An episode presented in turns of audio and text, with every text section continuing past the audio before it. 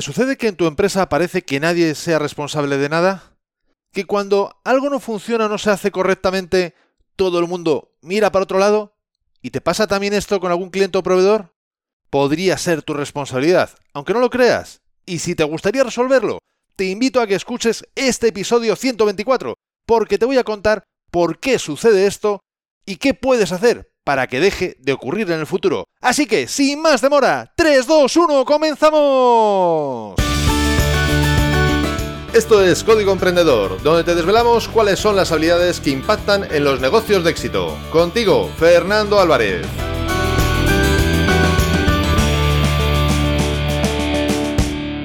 Aquí estamos, un episodio más, una semana más, siempre desde la trinchera, desde donde los emprendedores producen resultados, desde donde tiene lugar la acción. Como toda acción sucede en toda trinchera, también está ocurriendo en la tuya. Y me encantaría que me comentaras a través de las redes sociales, en la plataforma donde estás escuchando este podcast, o incluso desde el link que te dejo en las notas de este episodio, tu opinión, tu experiencia respecto al tema de hoy. Y lo primero que quisiera es disculparme por esta ausencia, esta pequeñita ausencia de estas últimas semanas que no me ha dado tiempo a grabar. La verdad es que han sido semanas totalmente de locura y llega un momento que ya no es una cuestión de mejor productividad, organizarte mejor. Al final las horas son las que son y el tiempo da lo que da. He estado impartiendo formaciones online, formaciones presenciales, incluso en estos tiempos, formaciones presenciales, algo, algo tan habitual, digamos, tan normal hace un año y ahora pues es casi una exclusividad, digamos, ¿no? Es algo, bueno, pues para rememorar, como quien dice, ¿no? Para disfrutar y saborear porque no se saborea habitualmente. Y entre otras cosas que he estado ahí liado, había una que te traigo ahora mismo con mucha ilusión. Y es un congreso online que estoy montando junto con otros compañeros, con otros seis profesionales y expertos, cada uno en sus distintas áreas, pero todos ellos enfocados al mundo del profesional y de la empresa, y se titula, se llama, Reiníciate, el resurgir profesional y empresarial. Va a tener lugar los días del 8 al 10 de diciembre, es decir, 8, 9 y 10 de diciembre, y vamos a ser 21 expertos que vamos a dar las claves para que este 2021, el próximo año, sea un año importante en tu vida. Positivamente hablando, por supuesto. Habrá humor con Dani de la Cámara, habrá emprendimiento con Sergio Fernández, entre otros. Habrá marca personal con Fabián González y muchos, muchos más. Ya te digo, 21 expertos para un año 2021 realmente bueno. Por fin, un año realmente bueno. Así que no te lo pierdas, porque además, encima, después de todo esto, es totalmente gratis. Te vas a poder registrar totalmente gratis y no vas a tener que pagar nada en ningún momento. Puedes ver toda esta información y mucha más que tienes ahí con la lista entera de ponentes y demás en el link que te voy a dejar en las notas del episodio, pero si quieres ya ir directamente, no quieres ni mirar las notas del episodio, lo puedes ver también directamente en desde la trinchera.com barra congreso.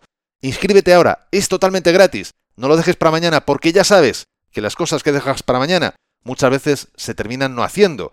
Y esto es un regalazo, te lo aseguro, no por mi participación, que eso, por supuesto, que yo encantado de hacerla y también lo he encantado igualmente de hacer este podcast y compartirte todos estos contenidos. No, es un regalazo por los otros 20 expertos que van a estar ahí compartiendo perlas, verdaderas perlas empresariales y profesionales que te van a poder inspirar y ayudar a que tengas un año 2021 realmente bueno. Y ahora vamos con el tema de hoy. El tema de hoy es la responsabilidad como pilar de la cultura de la empresa. Y es que es importante, es fundamental que cada persona de tu organización conozca dónde empieza y dónde acaba su responsabilidad. Porque si no sabe dónde empieza y dónde acaba su responsabilidad, al final las cosas en muchas ocasiones ni siquiera se harán, o se harán de cualquier manera porque, bueno, al fin de cuentas, pues tampoco es cosa mía, ¿no? Yo he venido aquí simplemente a hacer una serie de cosas, pero el concepto de responsabilidad es como que, bueno, no, no, ese no. Y sin embargo, luego tú, por otro lado, esperarás que las cosas ocurran, que las cosas se hagan. O que se hagan incluso, no solo que se hagan, sino que además se hagan con un nivel de calidad o en unas características concretas en tiempo, en forma, etcétera, etcétera. Y lógicamente no puedes pedir, no puedes exigir, no puedes esperar aquello que no ha quedado cristalinamente claro, primero, de qué hay que hacer, de cómo hay que hacerlo y quién es el responsable de que eso ocurra. Porque al día de hoy muy pocas cosas ocurren por el trabajo de una única persona, al igual que ocurre con este Congreso. Evidentemente es el trabajo de muchas personas y la colaboración de todas ellas es fundamental. En cuanto uno falla, pueden fallar todos. O bueno, a lo mejor no es que fallen todos, pero al menos sí falla la maquinaria, digamos, que hace que eso tenga el nivel de éxito o excelencia que se espera. Por lo tanto, es importante que haya una persona responsable de cada área, de cada proyecto, de cada sección, digamos, de cada tarea incluso. Y esa persona es la que luego después puede, en un momento dado, si es necesario, pedir cuentas a otras personas. Y así sucesivamente. No tiene por qué tener una estructura jerárquica. El concepto de responsabilidad puede ser incluso plana. Yo soy responsable de mis áreas, tú eres responsable de las tuyas. Y yo, si tengo que pedirte algo, tengo todo el deber y el derecho, digamos, de poder pedírtelo. Y tú tienes toda la obligación de tener que dármelo. Pero también es al revés. A lo mejor hay algo que tú tienes que pedirme a mí. Pongamos un ejemplo muy sencillo. El caso de un empleado y un, digamos, directivo o, empresario directamente.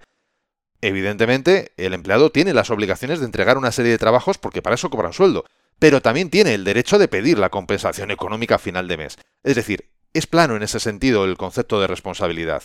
Cada uno tiene su responsabilidad, tiene su área de competencia y lógicamente tiene que exigir a los demás que cumplan con la suya para ellos mismos poder desempeñarse adecuadamente. No sé si ha quedado suficientemente claro. Espero que sí. Y no solo es una cuestión de soltarle la pelota y decirle, Ale, tú eres el responsable de toda la parte de diseño, o de toda la parte de programación, por decir un ejemplo, o de la área administrativa, sino que también hay que ponerle los indicadores, es decir, ese trabajo, ¿cómo ha de quedar terminado? Porque si no, el concepto de responsabilidad también se puede diluir. Sí, esto está hecho ya, pero ¿cómo está hecho? Porque el cómo también es importante. No solo es el qué, sino también el cómo se ha hecho. Por lo tanto, es importante que se especifique esos indicadores o esas características, esos límites de cómo ha de ejecutarse. Y esto es trasladable a todos los entornos. Voy a poner otro ejemplo para que tal vez se entienda más fácilmente. Te pregunto, ¿los gobiernos son responsables de lo que está pasando con el COVID? ¿Los gobiernos son responsables de lo que está pasando con el terrorismo? en su, en su país, lógicamente, no a nivel internacional, a nivel local. En mi opinión, en parte sí. Es decir, un gobierno no es responsable de que exista un virus, un bichito, que está por ahí contagiando a la gente y en algunos casos incluso matándola. Evidentemente que no son responsables de que exista eso. O al menos en concepto. Espero que ningún gobierno sea responsable de eso, sin entrar en el mundo de la conspiración, por supuesto. Pero lo que sí son responsables es de qué hacen con lo que está ocurriendo. Es igual que un gobierno no es responsable de que, o al menos en principio, un gobierno no es responsable de que alguien coja una pistola o una metralleta y pegue unos disparos y mate a unas personas. Evidentemente no, o un explosivo.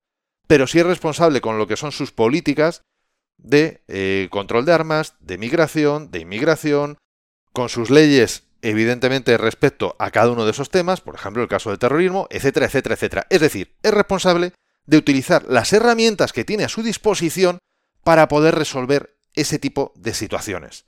Si las utiliza adecuadamente, entonces está, actuando de forma responsable. Si las utiliza de forma inadecuada, entonces no estaría siendo responsable y por lo tanto, como ciudadanos deberíamos de pedirles responsabilidades, de pedirles que nos presenten exactamente qué están haciendo y nosotros evaluar si consideramos que eso es lo correcto o no es lo correcto. Dentro de un margen, porque por supuesto opiniones todos vamos a tener de todo tipo pero dentro de un margen ah, tiene que haber unos mínimos que se tienen que cumplir. Luego, lógicamente, como digo, cada uno puede tener una opinión. ¿Qué ocurre? Que en el mundo de la empresa esto no puede ser así. Cada uno no puede tener una opinión. Tiene que quedar cristalinamente claro qué se tiene que hacer y qué se espera del resultado, cómo tiene que ser exactamente ese resultado. Te pongo un ejemplo. Mi responsabilidad como formador. Yo soy formador, como te decía antes, y he estado dando unas formaciones, de hecho, en estos últimos meses. Vamos a suponer que hay diferentes participantes en esta actividad. Está la mía, la de formador, lógicamente, el burro delante, para que no se espante, como dice el refrán. Después puede estar la empresa final, la que contrata. Podría haber, o no, pero podría haber una empresa consultora intermedia que subcontrata, digamos, en este caso me subcontrata a mí, y podría haber también un espacio, un hotel, por ejemplo, un típico hotel donde se imparte esa formación. Que podría no ser el hotel, podría ser la propia ubicación de la empresa, las propias oficinas de la empresa. Pero pongamos que están estos cuatro jugadores, digamos, en el campo. El formador, la empresa que contrata, la consultora que subcontrata y el hotel donde se imparte. La responsabilidad del formador es asegurarse de que todo esté bien, de que la sala esté preparada, de que el rotafolio esté puesto, si utiliza rotafolios, el proyector o las sillas en la disposición que tengan que estar, etcétera, etcétera pero lógicamente no es algo que hace él, él no tiene por qué cargar con todo eso, entonces él le pide, siguiendo este ejemplo, a la consultora lo que va a necesitar y cómo lo va a necesitar. La consultora se lo pedirá al hotel, lo lógico. Cada uno debería responsabilizarse de que eso que se ha pedido está funcionando. En cualquier caso, al final el que tiene que dar la cara es el formador. Por lo tanto, cuando yo llego al hotel, lo primero que hago, y de hecho, mira, recuerdo que esto es lo primero que hice en este caso concreto que os comento del mes pasado. yo me fui a desayunar y según terminé de desayunar, antes de subirme a la habitación para, bueno, ya terminar de prepararme para la formación, le pregunté a la persona que estaba allí dónde estaba la sala y si podía echar un vistazo a la sala. Es decir, que todavía al menos hubiera un poco de margen. Normalmente lo suelo hacer el día anterior. En este caso lo que ocurrió es que el día anterior ya era muy tarde cuando yo llegué y bueno, pues prefería ya directamente acostarme porque aunque hubiera detectado lo que hubiera detectado en el hotel, tampoco creo que hubieran podido hacer mucho al respecto. En cualquier caso, fui a ver la sala y efectivamente faltaban rotafolios, las sillas no estaban dispuestas como tenían que estar dispuestas, estaban en formato teatro en lugar de en formato U, etcétera, etcétera. Bueno, pues ningún problema, automáticamente se lo comunica a la persona de, con la que me abrió la puerta, digamos, esa persona se lo comunicó al responsable en el caso del hotel de la sala y de una manera u otra terminaron resolviéndolo. Luego después yo nuevamente volví a bajar a la sala ya para impartir la formación, pero bajé con tiempo, volví a verificar que todo estaba ok había algún pequeño reajuste, en este caso por el tema COVID, de, que había que hacer de distancia de sillas, etcétera. se reajustó, terminé de colocar los diferentes elementos de la sala y a partir de allá pues comenzó la formación cuando llegaron los alumnos. Evidentemente, la empresa que contrata también tiene una responsabilidad, tiene la responsabilidad de que los alumnos asistan a esa formación y de que los alumnos estén o puedan al menos estar al 100% en esa formación. Es decir, no les estés llamando por teléfono, no les estés sacando de la sala cada dos por tres para cualquier otra cuestión. Si tienen que estar en la formación, tienen que estar en la formación. Y si tienen que estar otra cosa, pues entonces que no vengan a la formación. Tienen que estar otra cosa. Pero lo que no podemos hacer es esperar que una persona se esté formando y a la vez esté sacando adelante X trabajos. Tenemos que tener eso ya cubierto, porque no es responsabilidad del formador tener que lidiar con eso, no es responsabilidad del hotel, mucho menos, por supuesto, de la consultora, sino es de la empresa. Es decir, cada uno tiene su responsabilidad. ¿Qué ocurre? Que cuando esto se hace online, también ocurre exactamente lo mismo. ¿De quién es responsabilidad de la tecnología que se va a emplear? Pues el formador tiene que tener la responsabilidad absoluta de que su equipo funcione al 100%, que el ancho de banda es el necesario. Pero la empresa que contrata, ya sea con consultora o empresa directa, si es la que impone la tecnología, digamos un Zoom, un Microsoft Teams o el que sea, y son los hospedadores de esa formación, evidentemente son ellos los que tienen que asegurar que los diferentes participantes tengan los micros correctos, que tengan las cámaras correctas y que todo funcione como debe de funcionar.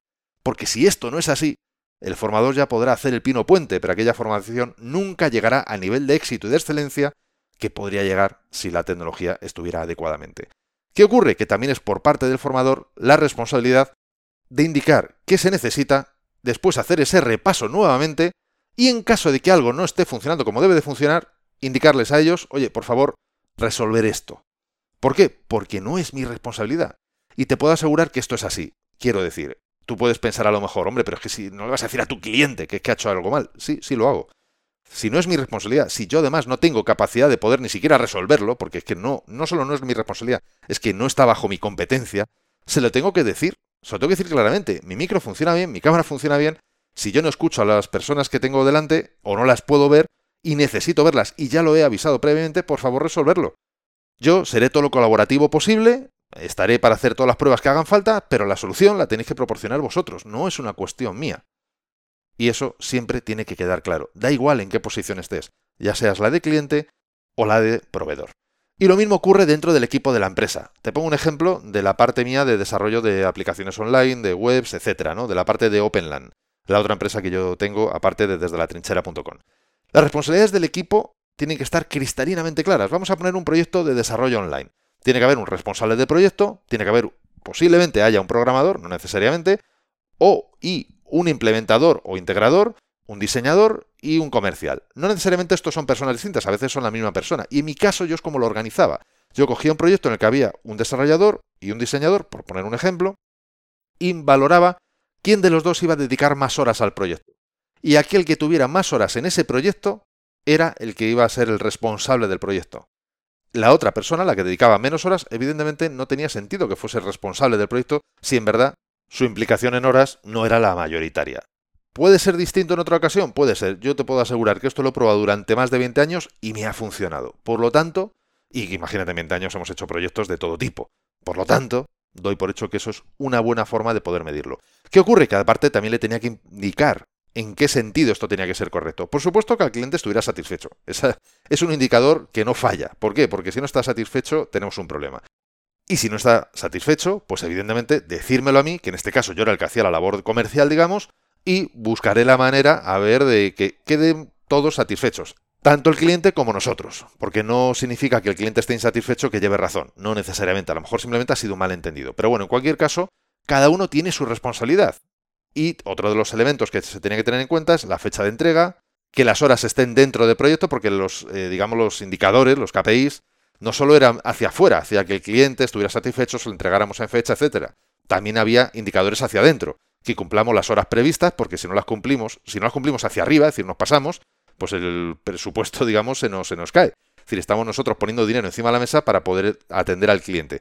Si nos vamos muy hacia abajo, por concepto, económicamente no hay problema, pero podría haber un problema de que estemos haciendo algo con menor calidad, y eso tampoco es lo adecuado. Por lo tanto, el responsable tiene que tener todo eso en cuenta para que el proyecto llegue a buen puerto y todos quedemos satisfechos al final. Y profundizando más en el mundo de la responsabilidad, también tenemos que tener en cuenta la satisfacción que supone lograr algo de lo que tú te sientes responsable. Y la insatisfacción cuando logras algo que en verdad es que te da igual, no es tu responsabilidad, tú no lo sientes como responsabilidad. ¿Qué ocurre? Que si no lo sientes como tu responsabilidad, pues seguramente tengas una baja implicación y si tienes una baja implicación, seguramente también, con mucha probabilidad, tengas una baja satisfacción. Cuando tú eres responsable de algo y ese algo ha salido adelante y ha funcionado, realmente lo sientes, lo vives de otra manera, porque es algo en lo que tú has participado de una manera muy activa. Y esto también se cruza, por lógicamente, con el peligro de hacerte responsable de cosas que no son tu cometido, o incluso tener a alguien en tu equipo que se hace responsable de lo que no es suyo. Y entonces ahí comienzan los conflictos. Vienen, pueden comenzar los conflictos porque otras personas piensen que se están pisándole el terreno, digamos, o simplemente porque no esté permitiendo a los que tienen que hacer su trabajo hacer su trabajo porque ellos quieren cargar con todo. Y luego muchas veces, desgraciadamente, viene la parte de la contabilidad. Quiero decir, cuando llegas a echar cuentas y te dice, hombre, es que yo hice tal cosa, hice tal otra, hice tal otra, y ahora resulta que por eso no he podido esto salir adelante. Cuando es que a lo mejor no tenía que haber hecho nada de todo eso porque para eso está la planificación, para eso está la gestión de proyectos, para organizarlo de forma que cada uno pueda acometer sus tareas de forma responsable y con un nivel de calidad. Si unos hacen menos de lo que deberían de hacer y otro carga con más de lo que debería hacer, pues evidentemente aquello no tiene ningún tipo de planificación ni sentido y la posibilidad de que salga mal es altísima. Más que una posibilidad, es una probabilidad altísima. Y como reza el título del episodio, la responsabilidad es un pilar fuerte, fundamental de la cultura empresarial. Su ausencia hace que tu empresa sea inestable. Cuando la gente no se siente responsable de su área de competencia, su área de trabajo, hace que al final el funcionamiento de tu empresa sea inestable. Sin embargo, cuando cada uno es responsable de su área y no hay fisuras, donde acaba la responsabilidad de uno comienza la del otro, consigues una cultura que facilita una solidez empresarial enorme, que incluso puede, en momentos de crisis como la que podemos estar viviendo ahora, dependiendo del sector en el que tú estés trabajando, podría ayudarte a salvar el negocio. Porque todos tirarían para adelante, porque todos, en su área, se sentirían responsables. Y todos están dispuestos, como decíamos antes cuando hablamos del gobierno, a exigir responsabilidades a los demás. A ellos mismos, por supuesto, pero también a los demás. Es una corresponsabilidad para que toda la organización siga adelante. Recuerda que una explicación antes de que ocurra algo es una explicación. Pero una explicación después de que ocurra algo, bien podría ser una excusa. No te dejes engañar con excusas. No te dejes convencer con excusas. Encuentra personas responsables que eviten las excusas y encuentren explicaciones a lo que está ocurriendo para poder aprender de ellas y seguir avanzando. Porque aprender también es una responsabilidad. Y es la única forma de mejorar, la única forma de mejorar. Y hasta aquí el episodio de hoy. Me encantaría que me compartieras en las redes sociales, eh, ya sabes en las notas del episodio te dejo un link, o en la plataforma donde estás escuchando este podcast, tu opinión sobre este concepto de responsabilidad, sobre el hecho de que la responsabilidad es un pilar fundamental de la cultura de la empresa, de cómo lo estás ejecutando tú en tu empresa, o cómo lo están ejecutando los directivos en tu empresa, si no es tuya. Cuéntame, porque juntos podemos aprender mucho, pero que mucho más. Y por supuesto, quiero volver a recordarte, no se te olvide que tienes del 8 al 10 de diciembre el Congreso Reiníciate, el resurgir profesional y empresarial, donde 21 expertos te van a dar las claves para que el año 2021 sea el año de tu vida. Al menos esa es la intención. De ti dependerá que luego eso tenga lugar. Pero al menos aquí vas a encontrar las claves, las píldoras, la inspiración para hacértelo más fácil. Recuerda que te puedes inscribir gratis totalmente ahora mismo si vas a desde la trinchera.com barra congreso. Desde barra congreso. Si lo quieres más fácil, en las notas del episodio tienes un link que al pinchar te lleva directamente allí. Y como te digo, el registro es totalmente gratis. Te espero allí. Y entre tanto que vas allí y te escribes, quiero hablarte de lo que va a tratar el próximo episodio de Código Emprendedor. Y en él te voy a hablar de cómo el buenismo puede hundir tu empresa. Sí, el buenismo mal entendido, que habitualmente es el más común. ¿Que no sabes qué es el buenismo? Pues entonces cuidado, porque podrías tenerlo en tu empresa y no saberlo. Si es así y quieres saber qué es y cómo evitar que esto pueda hundirte, no te pierdas el próximo episodio y la mejor forma para no perdértelo es suscribiéndote a este podcast desde tu aplicación de podcast preferida.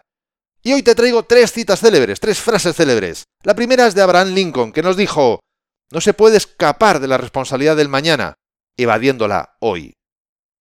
La segunda es de Les Brown. Acepta la responsabilidad de tu vida. Debes saber que eres tú el que te llevará a donde quieres ir. No hay nadie más. Y la tercera es de John C. Maxwell. El mayor día de tu vida y la mía es cuando tomamos responsabilidad total de nuestras actitudes. Ese es el día en que realmente crecemos. ¿Te ha gustado este episodio? Si es así, compártelo en tus redes sociales. Estarás ayudando a otras personas a liderar su propia vida y por supuesto me estarás ayudando a llegar a muchas más personas, porque juntos podemos hacerlo, juntos podemos lograr un cambio realmente grande, juntos podemos marcar la diferencia. Y si quieres dejarme un comentario o una valoración en Apple Podcasts, iBox o en cualquier otra plataforma desde la que me estás escuchando, te estaré muy pero que muy agradecido, ya que es otra forma de hacerme saber que estás ahí y que quieres que siga aportándote valor. Y ya lo sabes, el mejor momento para ponerte en acción fue ayer. El segundo mejor momento es ahora. Y esto ha sido todo por hoy. Nos escuchamos en el próximo episodio, donde aprenderemos más sobre las habilidades que impactan en tu negocio. Y acuérdate de disfrutar, a no ser que tengas otros planes. ¡Hasta pronto!